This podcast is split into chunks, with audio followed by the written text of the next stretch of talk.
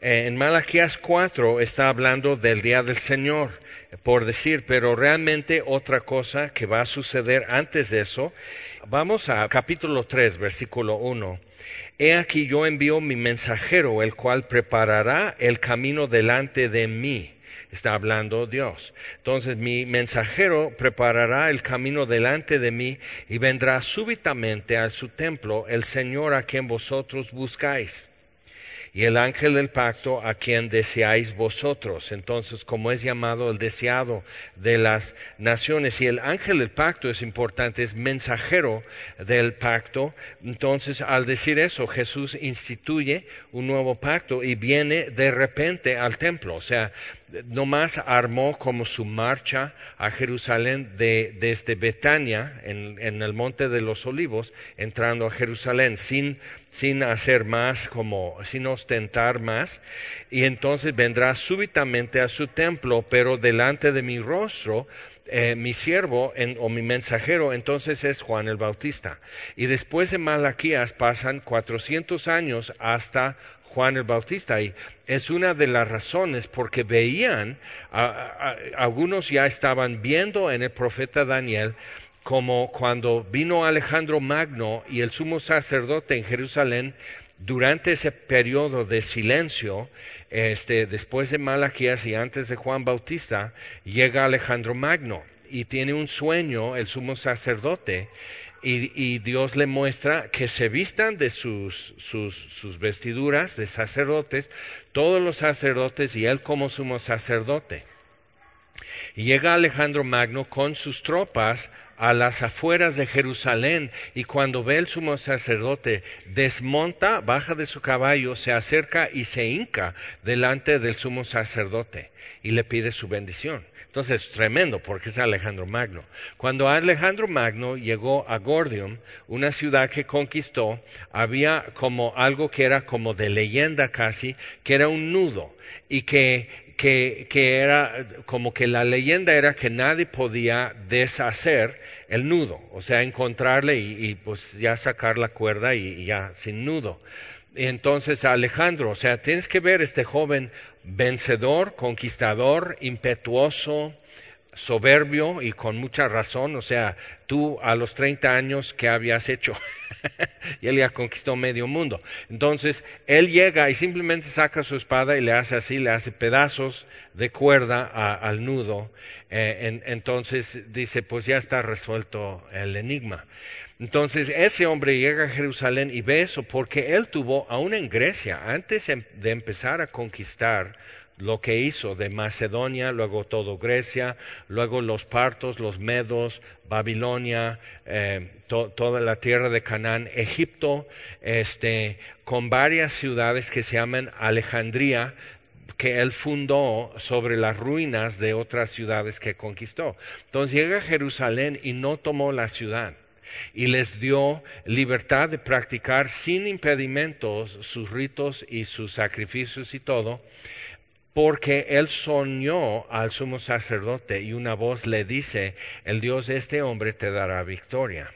Entonces, cuando en sus viajes y sus conquistas lo encuentra, y este es el hombre que no era sumo sacerdote, por decir, cuando Alejandro comienza. Entonces, cuando él ve eso, él reconoce. Ahora, el sumo sacerdote trae el efod, con, con, una piedra preciosa representando cada eh, de las doce tribus, con este, los nombres de los tribus en cubos de oro sobre, sobre sus hombros, llevando en sus hombros eh, las doce tribus, llevando en su pecho los doce tribus, y el Urim y Tumim para consultar a Dios dentro del bolsillo del efod, y en su turbante una placa de oro que dice santidad a Jehová. Entonces Alejandro Magno se hinca delante de este hombre y pide su bendición. Y entonces regresa, sigue conquistando, pero no toca Jerusalén y Judea. Entonces, a partir de eso, los judíos también están diciendo, todo lo que profetizó Daniel es verdad. Porque entonces Alejandro muere de repente en Persia y este y se divide su imperio en cuatro conforme a la visión de Daniel.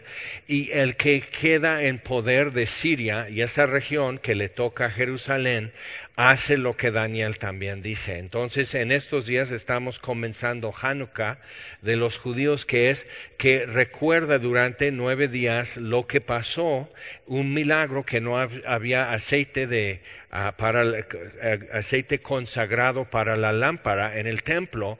Entonces, en lo que pudieran consagrar y preparar aceite después de profanar el templo, ese general que tomó el poder de esa región después de Alejandro, entonces profanó el templo sacrificando una marrana. Entonces cuando ven, pelean y defienden y todo eso, y Daniel llama a eso la abominación desoladora. Entonces cuando Jesús en Mateo 24 está hablando del fin, dice, y cuando vean la abominación desoladora en el templo, como escribió Daniel, y dice Mateo, que el lector entienda entonces, muy importante. Mateo está pidiéndote, entonces busca en el libro de Daniel lo que está dicho. Pero todos los discípulos oyendo a Jesús están, no, pero pues eso ya sucedió. Y Jesús está diciendo, no, falta. Entonces lo que hizo eh, eh, Antíoco, Antíoco Epifanes, entonces lo que él hizo simplemente era, eh, simplemente era como un, una sombra, una, como un precursor de lo que sucedería al final. Entonces, cuando vemos esto de Malaquías, ¿dónde nos está ubicando? Está diciendo aquí, ok, entonces el próximo que viene, el próximo profeta, va a ir delante del rostro de Dios. Ningún otro profeta venía justo delante de, Dios mismo. Entonces está diciendo algo muy fuerte y que vendrá súbitamente a su templo el Señor, no el mensajero. Que sepamos, Juan Bautista nunca se presentó como tal, como profeta, en la zona del templo, sino en el desierto. Entonces vendrá el Señor a su templo a quien dice a quien vosotros buscáis y el ángel del pacto a quien deseáis vosotros. Entonces lo que está diciendo es que prepárense. Entonces, más adelante dice otras cosas que también se cumplieron después en el libro de los Hechos. Pero vamos a capítulo 1 para que veas, ok, esto es tremendo lo que está diciendo Malaquías. Y después eso, 400 años de silencio, más no de inactividad. O sea, Dios no sentado, sino va atando cabos desde Isaías, desde Ezequiel, desde Jeremías, de todos los profetas menores, lo que hemos ido viendo. Entonces, y cada cosa que va quedando pendiente, eh, este, como en Zacarías, y mirarán a mí, a quien traspasaron y llorarán. Entonces esas cosas que quedan pendientes son para la, segunda venida de Jesús. Entonces Malaquías 1 dice profecía de la palabra de Jehová contra Israel por medio de Malaquías. Eso es, eso es muy fuerte introducción. Este, contra Israel. No es simplemente en general, sino esto es en contra. Y empieza a, decir y, hace como un paralelo entre algo que ellos están haciendo con sus esposas y lo que están haciendo con él también. Yo os he amado, dice Jehová, y dijisteis, ¿en qué nos amaste? Yo les he amado, pero pues, ¿dónde está el amor de Dios? Es muy fuerte. ¿Ok? Entonces, yo os he amado, dice Jehová, y dijisteis, en qué nos amaste. ¿Dónde está la prueba de tu amor? Y eso es importante para nosotros porque en dado momento empezamos a decir lo mismo. Bueno, yo sé que Dios me ama, pero no encuentro en qué forma, como que no estoy viendo pruebas. Entonces no es únicamente en tu caso, sino aquí era a nivel nacional. No era Esaú hermano de Jacob, dice Jehová, y amé a Jacob, y a Esaú aborrecí y convertí sus montes en desolación y abandoné su heredad para los chacales del desierto. Es importante ver eso, que eso ya venía. Entonces, cuando Idumea, lo que los, los, romanos llamaron Idumea, o la zona de los edomitas, y Herodes era este, de Idumea, entonces este no era judío y era rey de los judíos. Entonces cuando los magos llegan dicen, ¿dónde está el rey de los judíos que acaba de nacer? Él está como pensando cosas.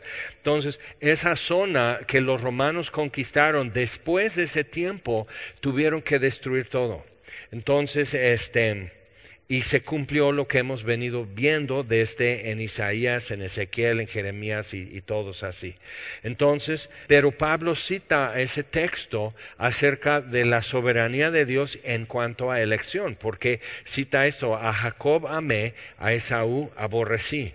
Entonces, algunos que discuten el tema de elección de Dios y su gracia al llamarnos, dicen, bueno, pero ¿por qué aborreció a Esaú? Pues solo tienes que leer un poco en la Biblia, en Génesis, acerca de Esaú y su descendencia, como bueno, pero la gran pregunta, o sea, lo que es misterioso no es que Dios aborrezca a Esaú, sino que ame a Jacob.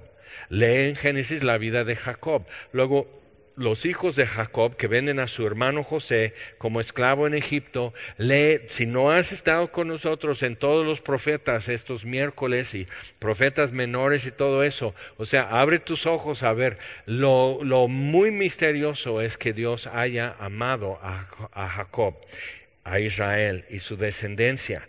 Entonces, dice, y convertí sus montes en desolación y abandoné su heredad para los chacales del desierto. Cuando Edom dijere, nos hemos empobrecido, pero volveremos a edificar lo arruinado. Así ha dicho Jehová de los ejércitos. Ellos edificarán y yo destruiré, y les llamarán territorio de impiedad y pueblo contra el cual Jehová está indignado para siempre. Entonces, si te acuerdas cuando Pablo dice a los Gálatas, cuando se sale huyendo y lo bajan en un cesto desde el muro de Damasco porque lo quieren matar y va al desierto en Arabia, dice, y ahí estuve. Y entonces estuvo buscando a Dios y todo y estuvo con el rey Aretas en Arabia. Bueno, Arabia para los romanos era esto, lo que ahora, eh, lo que en, en, el Antiguo Testamento era tierra de Edom o Idumea, ya era de los sabateos y si te acuerdas en una película de Indiana Jones, la, la tercera, la última cruzada, como que entran en, una barranca y todo, y hay como tallada la fachada y todo. Eso existe, son ruinas actuales eh, de que se llama Petra ahora y está en, en, el país que se llama Jordania, pero era Idumea antes y era de los sabateos. Entonces el rey Aretas estaba sobre esa zona y de hecho cuando tú entras y según es donde va a estar el, cáliz de que Jesús y, y, bueno todo eso de Indiana Jones, cuando tú eso simplemente era la tesorería de la ciudad y lo que la cámara no te está mostrando es que así hicieron entre barrancas así hicieron y, y cuevas y, embellecieron y lo hicieron muy bonito después y hasta Hollywood ya quiere estar ahí.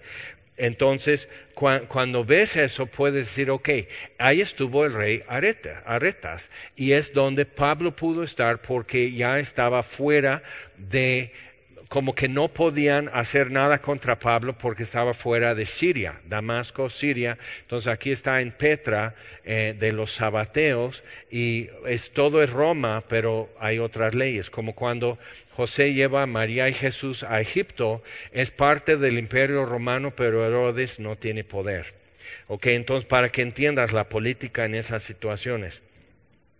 Entonces, este, cuando está escribiendo eso, los edomitas están en, ruina realmente, pero lo peor viene más adelante. Y ya no era Idumea, pero no había edomitas realmente eh, en la zona. Ya eran, se consideraba parte de Arabia. Y entonces, Vuestros ojos lo verán y diréis, sea Jehová engrandecido más allá de los límites de Israel. Y eso es como igual está, es un preludio a lo que viene más allá de los límites de Israel. Entonces, cuando ven eso, guardan el libro de Malaquías, porque entonces dicen, es profeta, y lo demás que escribió también es palabra de Dios. Versículo 6. El Hijo honra al Padre, pero esto es el pleito, eso es lo que Dios está confrontando. El hijo honra al padre y el siervo a su señor, como si fuera un refrán. Si pues soy yo padre, ¿dónde está mi honra? Y si soy señor, ¿dónde está mi temor? ¿Te acuerdas cuando Jesús termina de lavar los pies de sus discípulos en el aposento alto? Dice, vosotros me llamáis Señor y lo soy. Pero si soy Señor, ¿por qué yo estoy lavando sus pies? Entonces, sí, para la educación y su cultura sí era como para sentirse mal. Y ahora está diciendo eso, si yo soy Señor, ¿dónde está mi temor? Dice Jehová de los ejércitos a vosotros, oh sacerdotes, que menospreciáis mi nombre y decís, ¿en qué hemos menospreciado tu nombre? Entonces, es una legata realmente. Y tú dices eso, bueno, ahí te va. Entonces, si decís, ¿en qué hemos menospreciado tu nombre? En que ofrecéis sobre mi altar pan inmundo. Ahora, ¿qué haría el pan de proposición que presentaban doce panes, un pan para cada tribu? Tenían que cambiar esto diario y todo. Y este, entonces ofrecéis sobre mi altar pan inmundo. Y podían ofrecer pan sin levadura, con sal y con grano y hasta con miel. Y podían echar eh, vino sobre eso. Y eso era algo también que se podía como acto voluntario de gratitud quemar eso en el altar. Pero dices, es inmundo, no es aceptable y dijisteis, ¿en qué te hemos deshonrado? En que pensáis que la mesa de Jehová es despreciable. Entonces ya hacían esas cosas. Dios les libró de esclavitud en Persia. Los trajo como prometió a su tierra prometida. Restauró su fortuna y su futuro en Jerusalén. La ciudad fue reedificada en tiempos peligrosos. El templo fue reedificado en templos peligrosos conforme a lo que Daniel el profeta había dicho. Pero ya estaba el templo, ya estaba, o sea, todo Dios está cumpliendo. Era un buen tiempo estar viviendo en tiempos de Esdras, Ageo, Zacarías. Era bueno vivir en tiempos de Malaquías y Nehemías y ver la ciudad reconstruida. Entonces era un buen tiempo. Y este, ese viejito pastor que, que me discipuló en el principio, eh, en su boda de 40 años, sus hijos les mandaron justo después de la guerra de 1967, que fue fuerte. Desde Egipto estaban atacando con tanques y el ejército de Israel no tenía, si tenían tanques eran tanques de gas nomás en, en la azotea. Entonces no tenían realmente para defenderse, no tenían realmente una fuerza aérea, ni, ni soldados de a pie suficiente. Entonces ahí están con eso y vienen invadiendo también de Siria y de Jordania, están rodeados. Y Naciones Unidas haciendo esto nadie metiendo el pie ni la mano y nadie diciendo nada. Entonces están rodeados con eso y Dios hizo milagros, literalmente metió confusión, muy, muy al estilo bíblico, metió confusión entre los enemigos, se iban retirando asustados y, y cosas imaginarias y retirando tropas y todo eso. Entonces pudieron rescatar y ya tomar toda Jerusalén, fue la contraofensiva que hicieron los judíos. Entonces en eso llega como al año, en su boda de 40 años, su aniversario, el el viejito y su esposa por fin un viaje a la Tierra Santa. Entre sus hijos lo pagaron. Entonces era ir a la ciudad vieja en Jerusalén era tenso y él entonces viendo, pero él maravillado como cualquiera, ¿no? O sea, ay, el mar de Galilea, aquí caminó Jesús sobre el agua, ay, las calles de Jerusalén, ay, pues aquí es donde David y Goliat en este campo fue, y todo eso de maravillado. Y le dice a un tendero en lo que sería el cardo, que es la parte que es el mercado muy viejo en Jerusalén, y dice, porque él evangelizaba hasta un poste de teléfono. Y dice, si sabe usted, al viejito de la tienda, si sabe usted que los judíos van a reinar sobre el mundo. imagínate, tú eres un tendero así, estás como regateando precios y un viejito eh, te dice eso, estás, bueno, pero quiero sus dólares, está bien que diga las locuras que él quiera y dice, shh, ya tenemos suficientes problemas. Entonces, pero lo estaban viviendo. Entonces, en 1967 era un buen tiempo estar vivo en Jerusalén y ver Dios está haciendo lo que está escrito. Y para nosotros es un buen tiempo estar vivos en estos días porque estamos viendo lo que Dios está haciendo, cómo está escrito, está sucediendo y lo estamos viviendo. Entonces poder echar mano a eso, poderlo tocar y ver, es, es bueno para nosotros. Cuando otros, por decir, tuvieron que esperar un siglo, toda su vida pasa y solo están con lo que el abuelo decía y decirlo a sus nietos, pero nunca ver nada ellos. y otros en México vivieron eso, pero nos tocó vivir cuando se está cumpliendo lo que otros esperaron. Entonces, pero Dios está contendiendo con ellos, porque pensáis que la mesa de Jehová es despreciable. Los sacerdotes tenían un problema. Y cuando ofrecéis el animal ciego para el sacrificio no es malo, o sea, como que cayendo en el error que Dios no ve, entonces él no, él no sabe que está ciego el, el borrego. Asimismo, cuando ofrecéis el cojo el enfermo no es malo, preséntalo pues a tu príncipe. ¿Acaso se agradará de ti o le serás acepto? Ahora, en el tiempo de Nehemías y Malaquías, algunos que eran como más importantes, eran importantes y, gozaban de ciertos privilegios porque eran consuegros con los enemigos de Israel. Y si lees eso en, en Nehemías, cómo estaban haciendo, en lo que Nehemías regresa, este que debía de saber, uno de los sacerdotes tenía como yerno a uno de los que estaba tratando de parar la edificación del muro. O sea, queriendo atacar físicamente a los judíos, y ahora es su yerno, y él es yerno de este, y así están todos ya haciendo parentesco. Ya todos son compadres. Entonces, ¿Acaso se agradará de ti o le serás acepto? O sea, para tú lo que te conviene, sabes dar un regalo, pero no sabes dar un regalo a Dios. Entonces, ¿eso qué, te, qué, qué nos dice que es tu concepto de Dios? ¿Que es un retrasado, que es un niño o que es un ciego? Entonces, es muy fuerte, muy directo decir eso. Ahora pues orad por el favor de Dios para que tenga piedad de nosotros. Pero ¿cómo podéis agradarle si hacéis estas cosas? dice Jehová de los ejércitos. ¿Quién también hay de vosotros que cierre las puertas o alumbre mi altar de balde? Porque de lo que os ofrecía ellos tomaban la mejor porción. Entonces, nadie les, o sea, no es una faena, sino de esto viven y no sin sueldo. Entonces, o sea, de balde y tienen honor entre el pueblo además. Entonces, o sea, imagínate que algo sí se enderezó porque en un futuro no muy lejano pasa Alejandro Magno y el nuevo sumo sacerdote obedece a Dios y Dios perdona la ciudad y hasta la preserva contra el conquistador. Entonces hasta le muestra que esta puerta es por donde entrará el Mesías y esta, o sea, el sacerdote le enseña todo y le muestra en el libro de Daniel donde está escrito lo que Alejandro viene haciendo. Entonces dice, bueno, entonces, ¿qué es lo que sigue? Ok, Persia, ahorita vengo. Y va y conquista Persia. O sea, imagina eso, ser Alejandro Magno y verte a, cómo Dios te ha colocado en la historia. Ahora, ¿será que tú y yo podemos vernos cómo Dios nos ha colocado en la historia, no para conquistar medio mundo como Alejandro, pero ¿qué harías con medio mundo? es mucha lata. Entonces, o sea, ¿para qué quieres medio mundo si no puedes ni siquiera con, en, tu departamento? Pero, pero imagina que tú pudieras decir, yo vivo en este tiempo, en este lugar, con estos antecedentes y este futuro.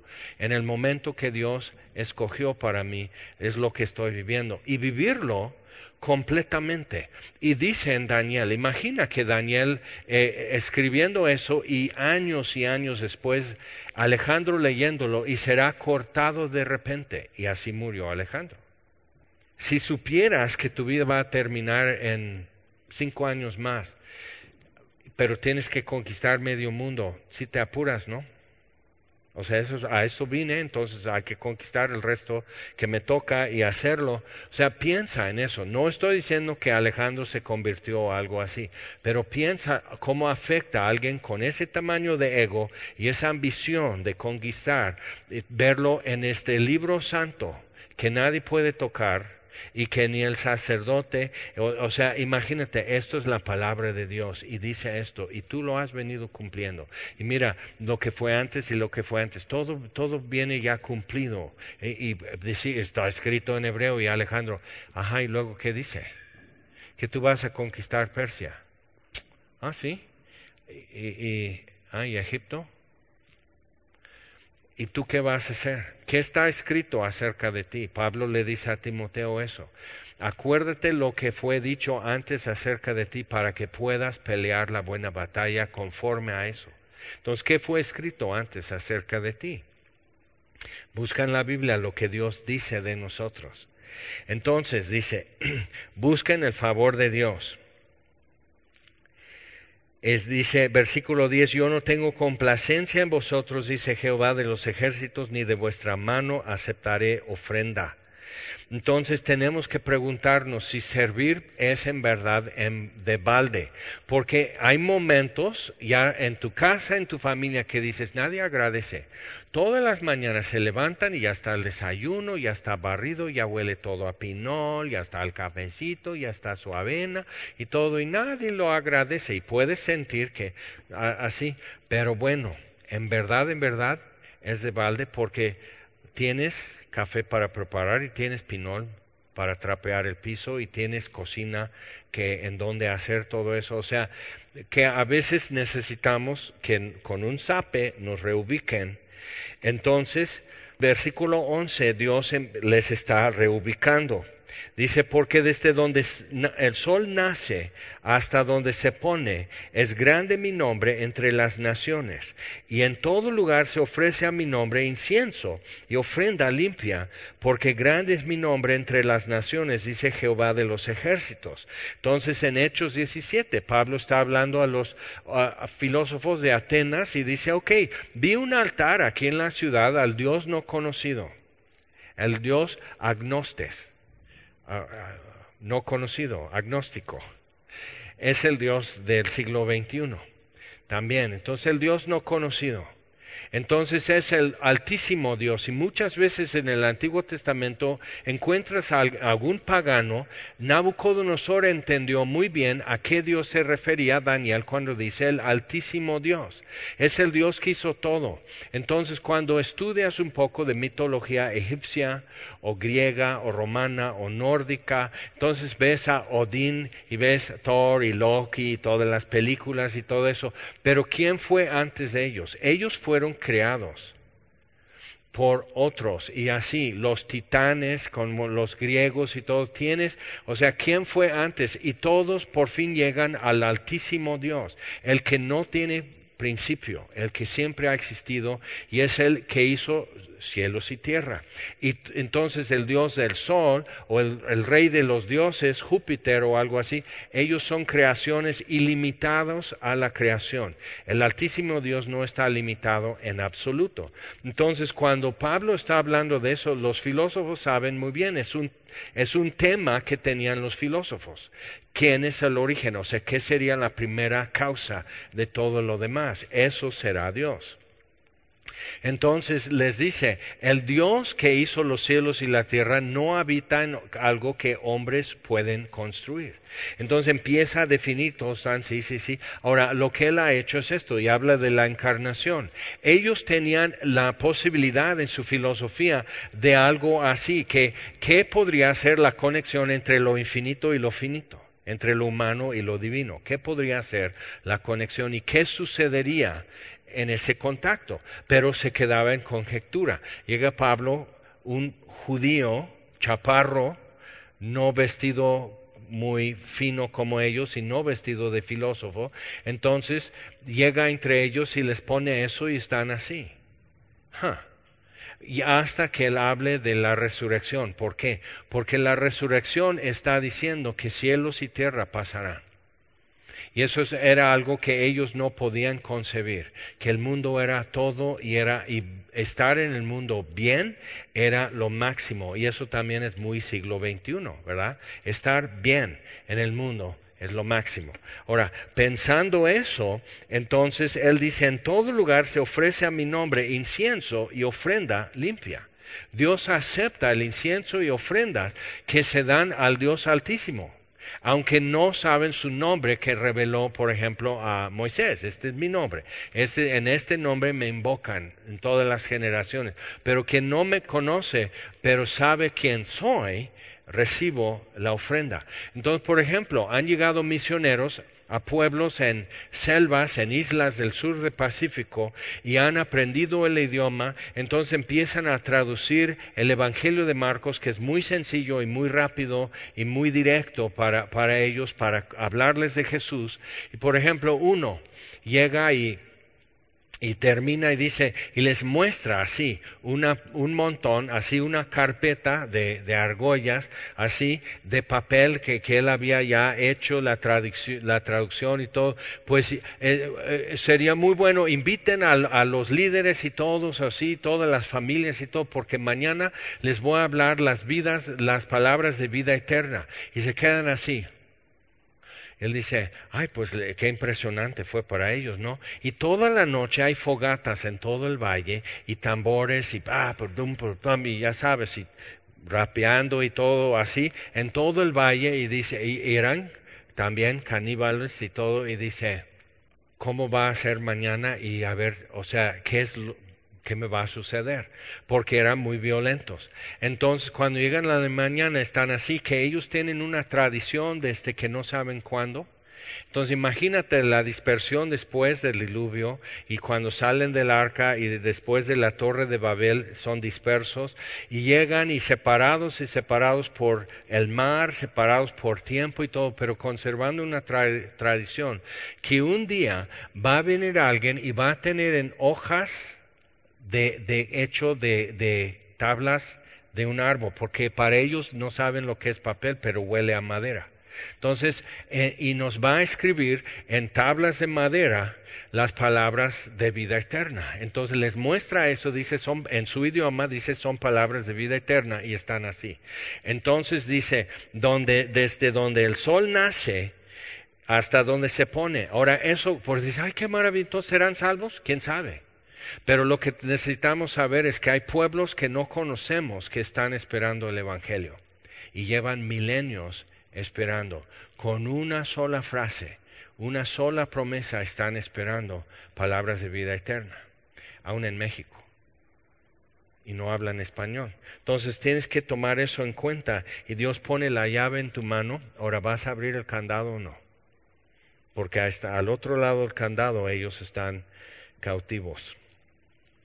Entonces dice, grande es mi nombre entre las naciones y eso es un piquete que les está poniendo. Mi nombre sí es grande entre las naciones, para ellos sí soy Dios altísimo. Ellos sí se acuerdan que soy el Dios que hizo los cielos y la tierra. Y esos pueblos tan así salvajes en esas islas tan perdidas y todo, todos tienen la, leyenda de la caída del hombre, que nosotros ofendimos al Dios que hizo todo y ahora estamos sujetos a malvados espíritus. Entonces lo que hacían de sus violencias y sus sacrificios y cosas raras, lo que es eso es para aplacar esos malos espíritus que les hacen enfermarse, que les hacen volverse locos, que hacen que no crezca el grano, que se mueran de hambre. O sea, ellos se, pero eso es porque enojamos al Dios Altísimo, pero nos va a perdonar un día y están esperando. Entonces mi nombre es grande entre las naciones, dice Jehová de los ejércitos. Y vosotros lo habéis profanado cuando decís, inmunda es la mesa de Jehová y cuando decís que su alimento es despreciable. Habéis además dicho, oh, qué fastidio es esto. Y me despreciáis, dice Jehová de los ejércitos, y trajisteis lo hurtado, cojo, enfermo, y presentasteis ofrenda. ¿Aceptaré yo de eso de vuestra mano? dice Jehová. Maldito el que engaña y el que teniendo machos en su rebaño promete y sacrifica a Jehová lo dañado. Porque yo soy gran rey, dice Jehová de los ejércitos, y mi nombre es temible entre las naciones. Ahora pues, oh sacerdotes, para vosotros es este mandamiento. Ahora imagina, se para en la plaza del templo, hay poca gente todavía en Jerusalén, pero eso es lo que Malaquías dice. Y toda la gente que viene del campo está así. Porque los sacerdotes no saben a dónde mirar. Están con su túnica y su placa que dice santidad de Jehová, están así con el incienso. Y Malaquías dice, en todos lados bajo el sol ofrecen incienso a mi nombre. Esto ustedes creen que son gran cosa aquí, ni lo hacen bien y hasta están murmurando en su corazón. Creen que yo no escucho. Entonces sí, sí está fuerte y Dios está dejando que la gente sencilla nomás quede como espectador. Si no oyeres y si no decidís de corazón dar gloria a mi nombre, ha dicho Jehová de los ejércitos, enviaré maldición sobre vosotros y maldeciré vuestras bendiciones y aún las he maldecido porque no os habéis decidido de corazón. He aquí yo os dañaré la cementera y os echaré al rostro el estiércol, el estiércol de vuestros animales sacrificados. Entonces, como que está diciendo, así están porque tienen que quitar todo lo que son los intestinos y va el hígado para acá y la grosura para acá y las pezuñas acá y todo dice, y Dios simplemente está diciendo, ya están haciendo todo muy santo y todo dice, yo voy a venir así a echarlo en su cara. Y ese estiércol de un animal recién sacrificado, pues está muy húmedo, no es simplemente como si fuera pasto molido. Entonces, es muy fuerte. Sea, tú crees que luego en la iglesia escuchas predicaciones muy directas y no, no, no, no, no, no has escuchado nada. Entonces, Malaquías está diciendo eso y dice, a ver si no me mandan a golpear los mismos sacerdotes. Y sabréis cuando esto suceda, sabréis que yo os envié este mandamiento para que fuese mi pacto con Leví, ha dicho Jehová de los ejércitos. Mi pacto con él fue de vida y de paz, las cuales cosas yo le di para que me temiera, y tuvo temor de mí, y delante de mi nombre estuvo humillado. O sea, eso en persona de Moisés y Aarón, la tribu de Leví. Ley de verdad estuvo en su boca, iniquidad no fue hallada en sus labios, en paz y en justicia anduvo conmigo, y a muchos hizo apartar de la iniquidad. Porque los labios del sacerdote han de guardar la sabiduría, y de su boca el pueblo buscará la ley, porque mensajero es de Jehová de los ejércitos. Se les había olvidado y veían entre más como consagrados para las cosas santas, menos podían vivir una vida cómoda. Los sacerdotes eran tiempos difíciles y no alcanzaba, no había tanto lujo para eso. Mas vosotros os habéis apartado del camino, habéis hecho tropezar a muchos en la ley, habéis corrompido el pacto de Leví, dice Jehová de los ejércitos. Por tanto, yo también os he hecho viles y bajos ante todo el pueblo, así como vosotros no habéis guardado mis caminos y en la ley hacéis acepción de personas. Y eso persistió porque viene Jesús y dice lo mismo. Hay de vosotros fariseos y saduceos. Los saduceos eran los que seguían una tradición por Sadoc, el, el, sacerdote. Entonces, y eso viene desde los tiempos de Esdras y antes de David. Entonces, eran como, como reglas muy especiales que, indicaban la vida que tenían que vivir y los derechos y privilegios de los sacerdotes. Entonces, los saduceos si te acuerdas cuando Jesús le hacen una pregunta, hubo siete hermanos saduceos, siete hermanos, se muere el primero, entonces el segundo tiene que casarse con su mujer y dejarle este, descendencia al primogénito y todo, pero bueno, todos mueren y ella muere ahora en la resurrección de quién será mujer. Jesús dice, ustedes están errando porque ignoran el poder de Dios y las escrituras. Entonces les corrigen eso y el pueblo se queda así. Entonces los fariseos empujan uno de los suyos y le hacen una pregunta de la ley.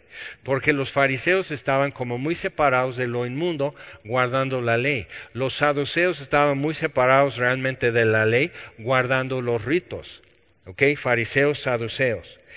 Entonces, ¿qué sucede cuando Jesús llega entre ellos? Había cosas que no habían corregido. Entonces, ¿no tenemos todos un mismo Padre? ¿No nos ha creado un mismo Dios? ¿Por qué pues nos portamos deslealmente el uno contra el otro, profanando el pacto de nuestros padres?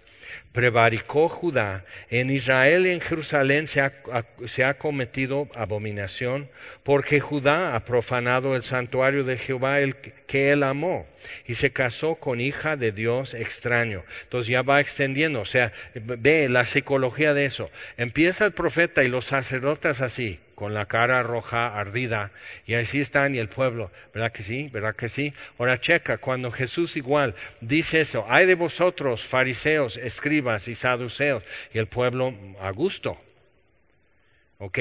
Pero cuando Jesús dice, porque le hacen una pregunta por la torre que cayó en Jerusalén y mató a unas personas. Dice, ¿será porque hicieron mal? Siempre que cuando sucede una desgracia buscamos causas. Entonces, ¿será porque pecaron? Y Jesús dice, si no se arrepienten, igual mueren sin chiste, como ellos. Tienes que arrepentirse. Entonces, o sea, sí tenía algo que decir a esa gente. Entonces, cuando vemos todo eso, eh, Malaquí está diciendo eso y la gente muy así. Está bien, está bien que les bajen sus humos tantito. Pero entonces voltea y dice, ok, y Judá, o sea, la gente bien colocada en Judá, también porque se habían hecho parientes de extranjeros, hijas de Dios extraño. Jehová cortará de las tiendas de Jacob al hombre que hiciere esto, al que vela y al que responde, y al que ofrece ofrenda a Jehová de los ejércitos. Y esta otra vez haréis cubrir el altar de Jehová de lágrimas, de llanto y de clamor, así que no miraré más a la ofrenda para aceptarla con gusto de vuestra mano.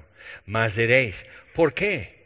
Porque Jehová ha testiguado entre ti y la mujer de tu juventud. O sea, checa eso.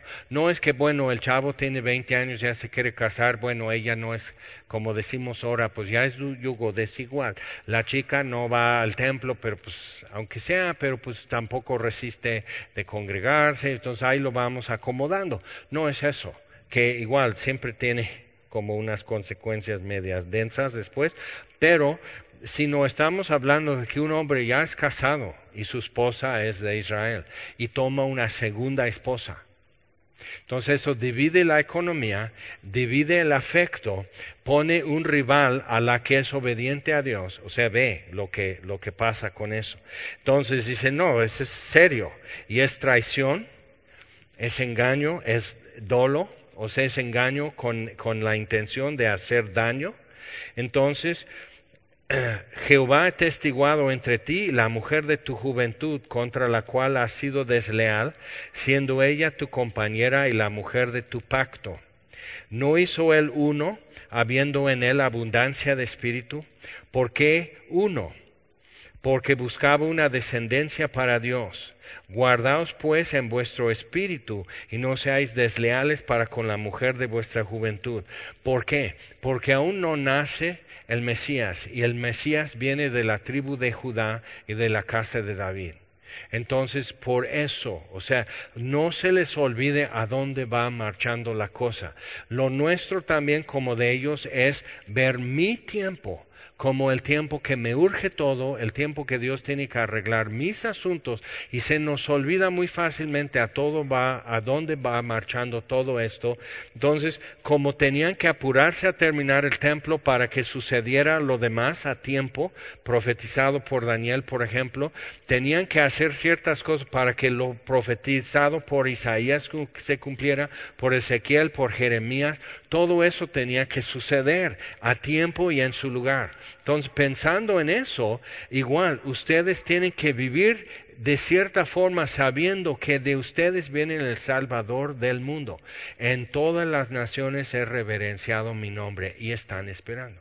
Entonces, es humillante para los judíos que Dios mande el Mesías como lo envió porque querían un rey y un conquistador y algo muy glorioso y nace y, o sea, todo fue como al revés de lo que habrían esperado según lo que contemplaban como su necesidad y lo que nos urge y somos el pueblo escogido y los demás no valen nada para Dios.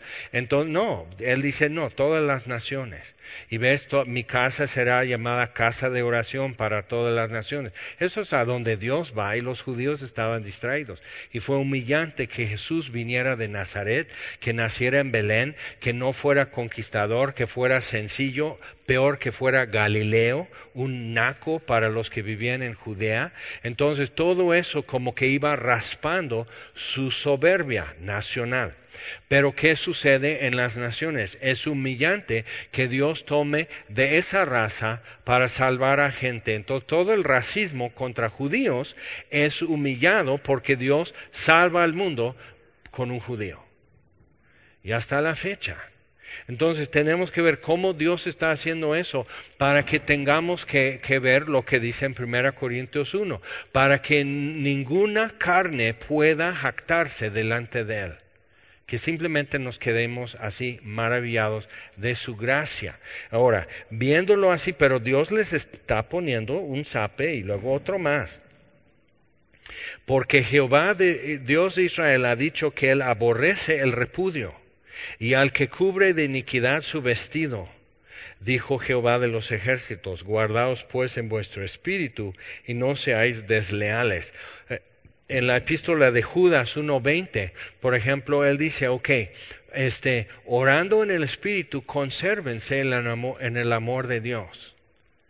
Entonces, muy importante también, eh, este, es edificarme en la fe, conservarme en el amor de Dios y esperar la misericordia de Dios, pero orando en el Espíritu. Entonces, la necesidad de ver, ah, estoy en un proceso que no termina y no tengo que perder de vista a dónde va la cosa.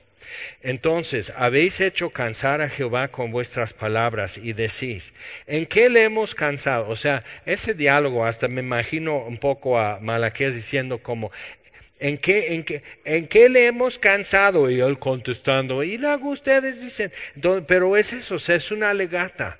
Y es feo que el pueblo de Dios tenga que ser presentado con eso. ¿Sabes qué estás alegando con Dios? ¿Era tu intención estar así alegando con Dios como niño? Porque así suena cuando se lo repite. Entonces, cuando te escuchas haciendo lo mismo igual, cállate y piensa, Estoy nomás alegando con Dios, ¿verdad? Estoy despreciando, estoy pateando esto, estoy despreciando el otro, estoy haciendo ruido como si fuera un adolescente que me dicen ve y lava los platos y ahí estoy casi rompiendo la vajilla, pero así como que soy víctima de todo. O sea, y Dios dice, ¿víctimas de qué, perdón? ¿Qué han hecho para que yo les ame? ¿Qué han hecho para que yo los trate bien? Nada. Entonces, en que decís, cualquiera que hace mal agrada a Jehová y en los tales se complace, y si no, ¿dónde está el Dios de justicia? Y eso podemos pararnos y decir hoy. Ok, cuando escuchas noticias que queman vivos algunos este, policías eh, federales, narcos los capturan y los queman vivos con gasolina en la frontera y una balacera y cosas así. O sea, ves eso y dices, tienen familias, tienen nombres, tenían planes para su vida y para el fin de semana y todos dices, así. Entonces nos quedamos así ardidos. ¿Por qué suceden estas cosas? ¿Y dónde está el Dios de justicia? Cualquiera que hace mal parece que agrada a Dios porque lo hacen impunes. Entonces es un tema mucho en prensas, en discusiones de la impunidad. Entonces acaban de arrestar un ex secretario de, ya sabes. Entonces todo eso están, pues ahora sí, ahora sí que le van a hacer y todo. Pero necesitas ver lo que está pasando. Que Dios tiene que usar otro país que lo puede arrestar en su territorio para traer la justicia. Ahora, el siguiente paso va a ser apurar, apurar el gobierno a traerlo aquí, porque si le sacan la información allá se va a saber que la mitad del gobierno está implicado. Eso es una realidad que vivimos. Entonces, viendo eso, o sea, podemos decir, ¿en qué le hemos cansado?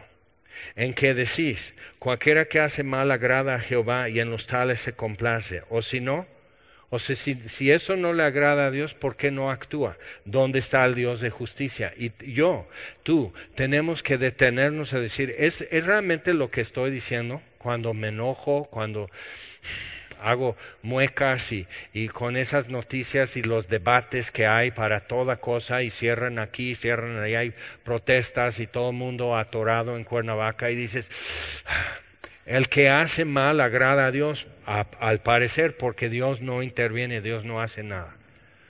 Pero ¿qué hemos hecho para que Dios intervenga?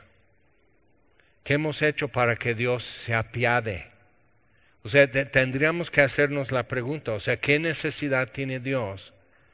¿Porque juntamos firmas o qué? Entonces, con eso, o sea, Dios es, o sea, ustedes están imaginando de mí que no me importa. Ustedes están pensando porque no he actuado, que nunca lo voy a hacer y no saben que quizás tenga yo otra razón por qué no he actuado. Entonces cuando después oyes de esta persona que hace dos años andaba en cosas bien densas y hoy es creyente, dices, bueno, si Dios hubiera hecho algo hace dos años diferente, este no, no, no la libra. Y nosotros todos podemos recordar quizás un momento en nuestra vida que sin saberlo tú, Dios sí intervino y estás aquí hoy, vivo. Entonces, ¿y qué necesidad tiene? Si empezó diciendo, a Esaú aborrecí, o sea, Dios no me ama, a Esaú aborrecí, a Jacob amé. Y pregúntate, Jacob, ¿por qué te ha de amar Dios? Eh, realmente amarte tan seriamente, tan completamente, ¿por qué te ha de amar? Entonces eso nos reubica y empiezas a decir, no, es de gracia, es de misericordia y es abundante y es en verdad amor. Entonces podemos ir extendiendo eso y decir, bueno, a nivel nacional está crítica la cosa, claro. Entonces, bueno, parece que el que hace mal agrada a Dios, porque no le pasa nada. Y eso es el cuento en todos lados. Pues no pasa nada, si hacen eso no pasa nada. Pero si tú resistes, si te pasa algo. Entonces podemos pensar, bueno, entonces eso le agrada a Dios. Y el salmista en Salmo 73 dice, hasta que entré en el santuario, o sea, ya delante de Dios, viendo las cosas más claramente, y vi el fin de ellos. Y vi cómo, cómo, o sea, vi cómo todo se va encontrando al final en el mismo punto. Y dice, y fui como bestia delante de ti. Y si puedo llegar, y si tú puedes llegar a ese punto de decir, creo que estoy hablando puras burradas, y decir como Job, mejor tú me enseñas a hablar, entonces algo diferente podría quizás suceder. He aquí, versículo 1, capítulo 3, yo envío mi mensajero, el cual preparará el camino delante de mí, y vendrá súbitamente a su templo el Señor a quien vosotros buscáis, y el ángel del pacto a quien deseáis vosotros. Y aquí viene, ha dicho Jehová de los ejércitos, ¿y quién podrá soportar el tiempo de su venida? Tanto que queremos que Dios intervenga. ¿O quién podrá estar en pie cuando Él se manifieste? Porque Él es como fuego purificador y como jabón de lavadores. Y se sentará para afinar y limpiar la plata, porque limpiará a los hijos de Leví y ves en el libro de Hechos, cuando empezó a crecer el número de creyentes de tal manera, ya eran miles, más de tres mil, miles ya, entonces empezó a haber como una contienda entre los creyentes por el trato y las despensas que daban a viudas. Entonces los apóstoles les dicen, elijan ustedes siete hombres de estas cualidades y carácter que nosotros encarguemos. Ustedes no les van a encargar, ustedes los van a ratificar, pero nosotros les vamos a encargar. Entonces eligen a siete, uno de ellos es Felipe, que después con el eunuco y en los samaritanos y todo eso, pero otro es Esteban. Entonces habla un poco más acerca de Esteban, que él simplemente tenía que encargar de, de empacar despensas para las viudas y que ellas tuvieran pan diario. Pero en su tiempo libre, de estar en el estacionamiento, estaba predicando y haciendo milagros y prodigios. Entonces dice, y muchos sacerdotes, ¿ok? Saduceos, muchos sacerdotes ya eran obedientes a la fe. Y eso es tremendo para ellos, porque no eran creyentes en las escrituras a, a, modo de los fariseos que a la letra y muy estricto y tratando de entender y hacer todo bien, y eran muy legalistas y todo lo que tú quieres, pero al menos ellos decían, Dios nos ha hablado. Y aquí los saduceos estaban como dándole vuelta a todo muy gilsonguesco, que es como tú lo sientas o como tú lo interpretes. Entonces ellos decían, pues Dios ha hecho rangos y los más privilegiados y amados somos los sacerdotes, luego los levitas, luego la, la realeza y así. Entonces ellos estaban uña y mugre con Herodes y con Roma por privilegio y por conveniencia. Entonces empiezan a ser obedientes a la fe, quiere decir que ya toman en serio las escrituras. ¿Por qué? Porque se dan cuenta, escrito está y acaba de suceder. Eh, se dan cuenta que el sacerdote, ¿te acuerdas cuando Jesús sana el leproso? Dice, ve y muéstrate al sacerdote como testimonio contra ellos. ¿Por qué? Porque en la ley dice en Levíticos y es levita, el sacerdote, dice aquí qué hacer cuando un leproso es limpiado de su lepra. Ahora la lepra no es curable, entonces no sucede eso salvo por milagro. Entonces, en la ley Moisés dejó esto y es así algo que se va a activar como un virus. En una computadora se va a activar cuando llega el Mesías. Entonces Jesús sana al leproso y le manda al sacerdote. ¿Por qué? Porque él no cree porque él nomás hace los ritos y cobra. Entonces lo manda al sacerdote, entonces él tiene que decir y decir, pues, ¿cómo que? Pues sí, es que quedé limpio de mi lepra y Jesús de Nazaret me dijo que me viniera a presentar. Yo tampoco sé lo que hago aquí. Entonces tenían que buscar y decir, bueno, yo me acuerdo de que sí estudiamos eso en seminario de sacerdotes de Levíticos, entonces, ¿qué es lo que hay que hacer? Y en efecto, lo que hace al, al limpiarlo, le hace en miniatura lo que le hicieron al sacerdote ungiéndole con aceite y poniendo sangre de un sacrificio en su pulgar derecho, en el dedo gordo derecho y en su lóbulo de su oreja derecha. Entonces le hace como un mini sacerdote a un ex leproso, lo más inmundo que puede haber. Y eso es un testimonio contra ellos. Entonces ve eso, entonces con el rumor y el testimonio que Jesús ha resucitado en su nombre, siguen haciendo los mismos milagros. Entonces ya tienen que creer la resurrección que no creían, tomar en, en serio las escrituras que no tomaban en serio y eran obedientes a la fe. Entonces purificaré, limpiaré a los hijos de Leví los afinará como oro y como plata y traerán a Jehová ofrenda en justicia. Checa eso, o sea, ve lo que abarca Malaquías. Y será grata a Jehová la ofrenda de Judá y de Jerusalén como en los días pasados, como en los años antiguos. Y vendré a vosotros para juicio pero será después. ¿Ves como primero esto, súbitamente al templo, pero y vendré a vosotros para juicio. ¿Cuándo? Cuando ya limpió el sacerdocio. Y seré pronto testigo contra los hechiceros y adúlteros, contra los que juran mentira, contra los que defrauden en su salario al jornalero, a la viuda y al huérfano, y a los que hacen injusticia al extranjero, no teniendo temor de mí. dice Jehová de los ejércitos. Entonces ya habla de los diezmos, que no es, luego hablan de eso como que los congregantes son los culpables, pero checa el contexto. Dice, porque yo Jehová no cambio, por esto, hijos de Jacob, no habéis sido consumidos. Desde los días de vuestros padres os habéis apartado de mis leyes y no las guardasteis. Volveos a mí y yo me volveré a vosotros, que es el ruego de Dios en todo, desde Génesis con Adán, ¿dónde estás? Hasta Apocalipsis 3:20, aquí estoy en la puerta y llamo. Entonces, Y yo me volveré a vosotros, ha dicho Jehová de los ejércitos. Más dijisteis, ¿en qué hemos de volvernos? O sea, ¿en, dónde estoy mal? ¿Ves cómo es como discutir con un adolescente? ¿Robará el hombre a Dios? Pues vosotros me habéis robado. Y dijisteis, ¿en qué te hemos robado?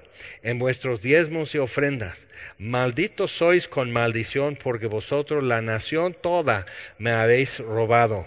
Ahora, ojo, diezmos como tal en el Antiguo Testamento ya no existen en el Nuevo. Entonces, cuando hablamos ahora de diezmos y ofrendas es porque tampoco suspende la, acción de gracias y, la contribución que es tan realmente edificante y, y sí nos coloca delante de Dios como dependientes y hay una respuesta divina en eso. Pero es muy diferente. Pero luego lo, yo no, pero otros lo sacan de aquí y ahí están con un palo dándole a toda la congregación porque, no sé, porque se les gusta o se les nace. Entonces, ¿robará el hombre a Dios? Pues vosotros me habéis robado y dijisteis, ¿en qué te hemos robado? En vuestros diezmos y ofrendas, malditos sois. Ahora, versículo 10.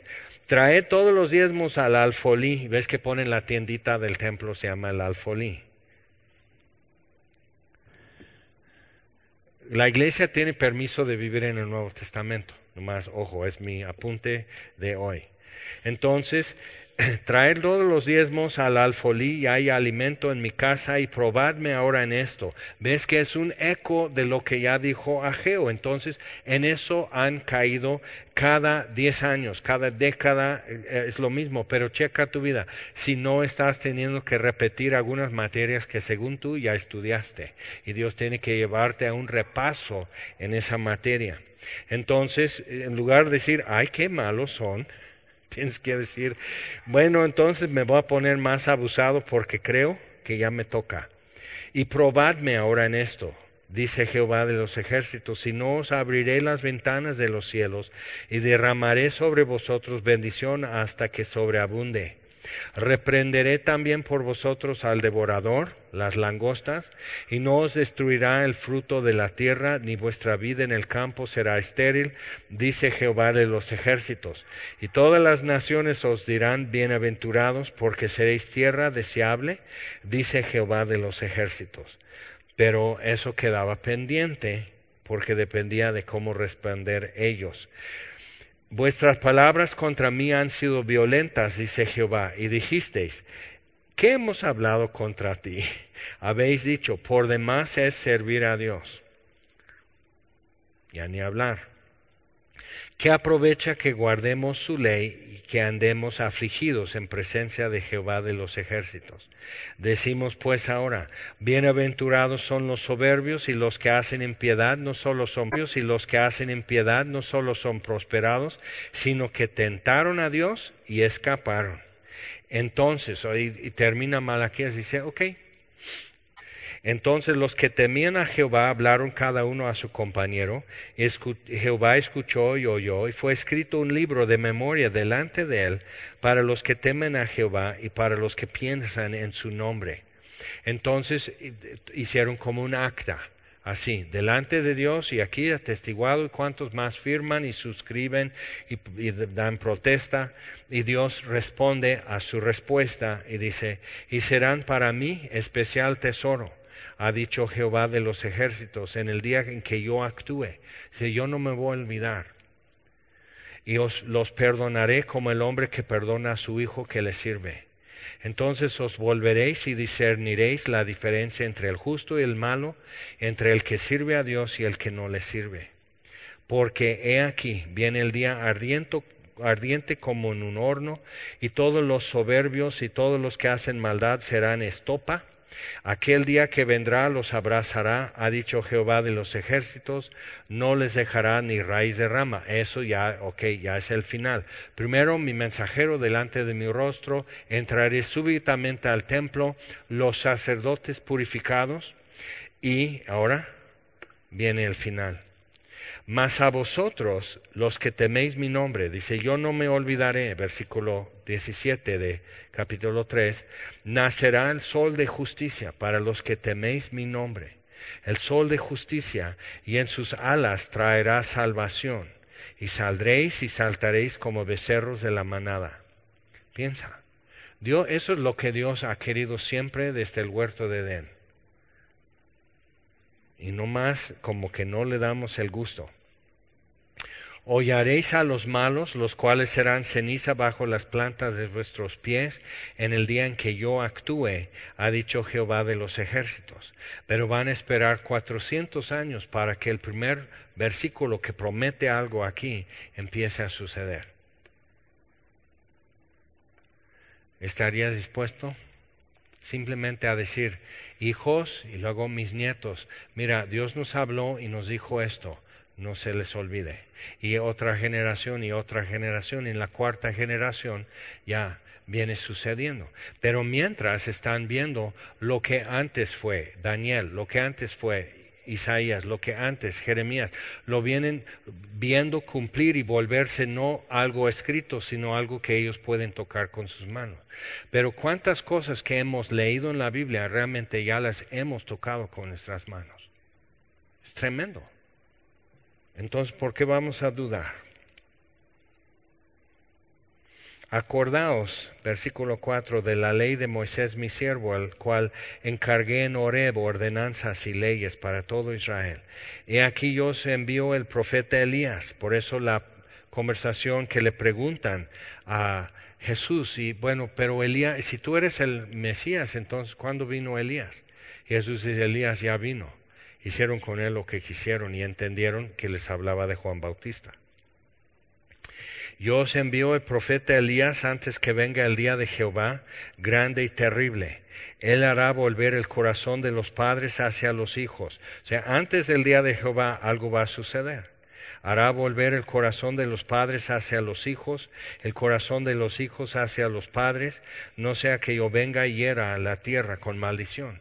En la cena de la Pascua los judíos tienen un momento que alguien tiene que pararse de la mesa y abrir la puerta para ver si Elías está afuera queriendo entrar.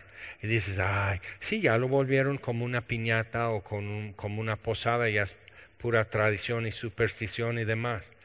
Pero si Elías viniera tocando su puerta, cambia su pelo blanco, yo creo, para muchos.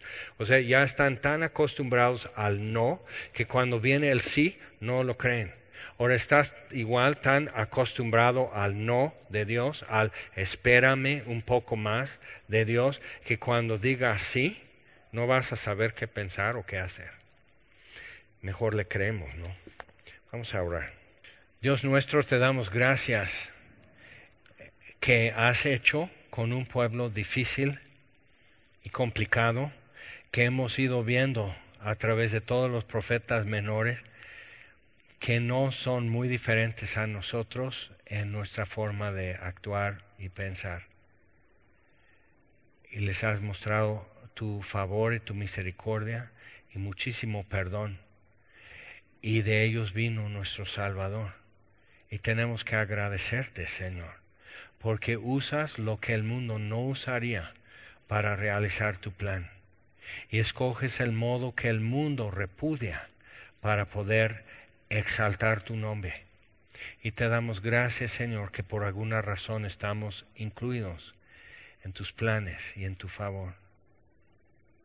Y gracias por tu misericordia, Señor.